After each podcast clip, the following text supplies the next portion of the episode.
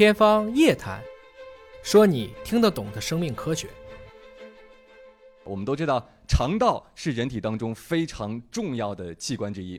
但是呢，根据国人肠道健康二零二一年报告显示啊，有百分之八十七点六的国人都曾经遇到过肠道的健康问题，而其中排在前五的分别是排便不规律、便秘、腹泻、腹胀和消化不良。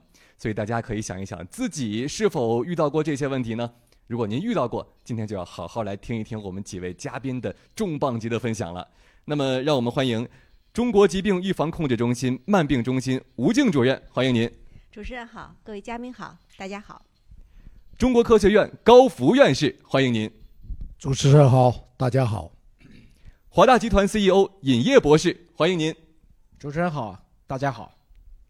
北京世纪坛医院临床营养科主任石汉平教授，欢迎您。主持人好，大家好。以及北京协和医院普外科林国乐教授，欢迎您。大家好，各位网友好。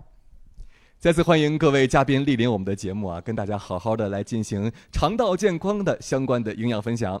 那么，首先第一个问题啊，我们请教一下被大家爱称为“协和断肠人”的林教授啊，就是我们刚刚说肠道是一个重要的器官，同时还有一句话说肠道它是一个沉默的器官，因为我们很多的肠道疾病在早期的时候可能并没有很明显的症状，所以。我们要好好先来认识一下我们这一位沉默的器官，这一位重要的器官——肠道。它在我们人体的当中究竟是发挥着怎样的作用呢？好的，肠道其实被称为第二大脑，所以大家想想看，脑袋是不是很重要？那仅次于大脑的肠道，所以肠道其实它有三大功能，就是人体最重要的一个加油站。我们身体百分之九十九的营养要靠这个肠道来吸收。第二，它是最大的排污场，啊，我们身体产生了很多的毒素啊、废物啊，百分之八十靠肠道排出来。第三个，它还是最重要的一个免疫器官，因为我们身体百分之七十的免疫力要靠肠道来维护。所以有一句话叫“肠健康才能常健康”。所以为什么说它是一个沉默的器官？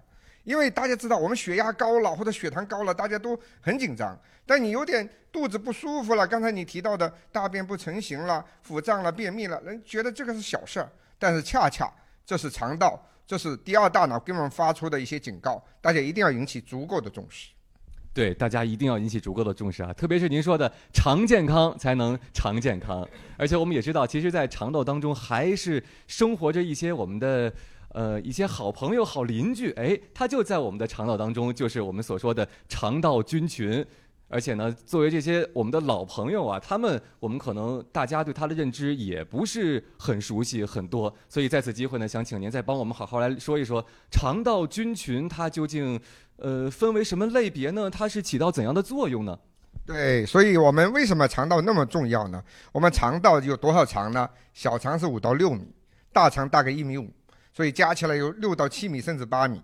这里头如果把表面积剖开，因为它里头很多的皱壁啊，所以甚至有人把它整个算进去，有三百到四百平米。这里头都不是说干干净净的，它全是一些肠道的菌群，把它合在一起啊，大概有一百万亿个细菌。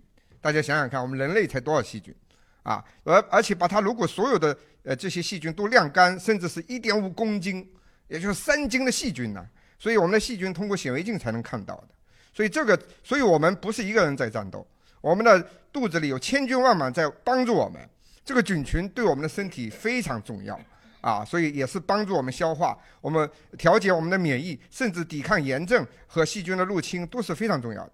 这里的菌群呢大致分三类，啊，一个呢就是有益菌，就是今天我们的话题就是益生菌，啊，它发挥的非常重要的作用。第二个呢就是有害菌。有害菌呢，它平时前也不呃危害，但是如果它过度的增殖，就会损害到我们的一个身体健康啊。这里头有一些葡萄球菌啊、变形菌啊，就是这种类型。而大部分的百分之七十左右还是中性菌。中性菌呢，就是呃像我们平民老百姓一样，但是它又是一个墙头草。如果我们的体内肠道内有益菌占的比例高，它就偏向那，所以帮助我们的有益菌形成一个非常好的一个。态势微生态对我们的肠道是有健康的。如果说我们的有害菌占了多数比例了，这个中性菌就会偏向它。然后呢危害我们的身体健康。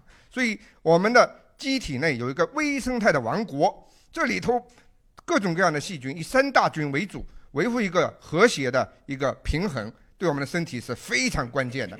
因为大家所熟知的所有的疾病，甚至包括肥胖、糖尿病啊，甚至有一些啊这个呃海阿阿尔茨海默症等等这样的一些疾病，经过研究发现，都跟我们的肠道菌群的失调是有非常重要的关系的。所以大家一定要重视自己肠道菌群，维护一个肠道菌群的平衡非常重要。是的，就像您说的，肠道当中其实有一个微生态的王国，我们一定要好好的把我们的肠道菌群给它营造好，让它成为帮助我们去消化、去吸收、去保持我们健康的中间的力量。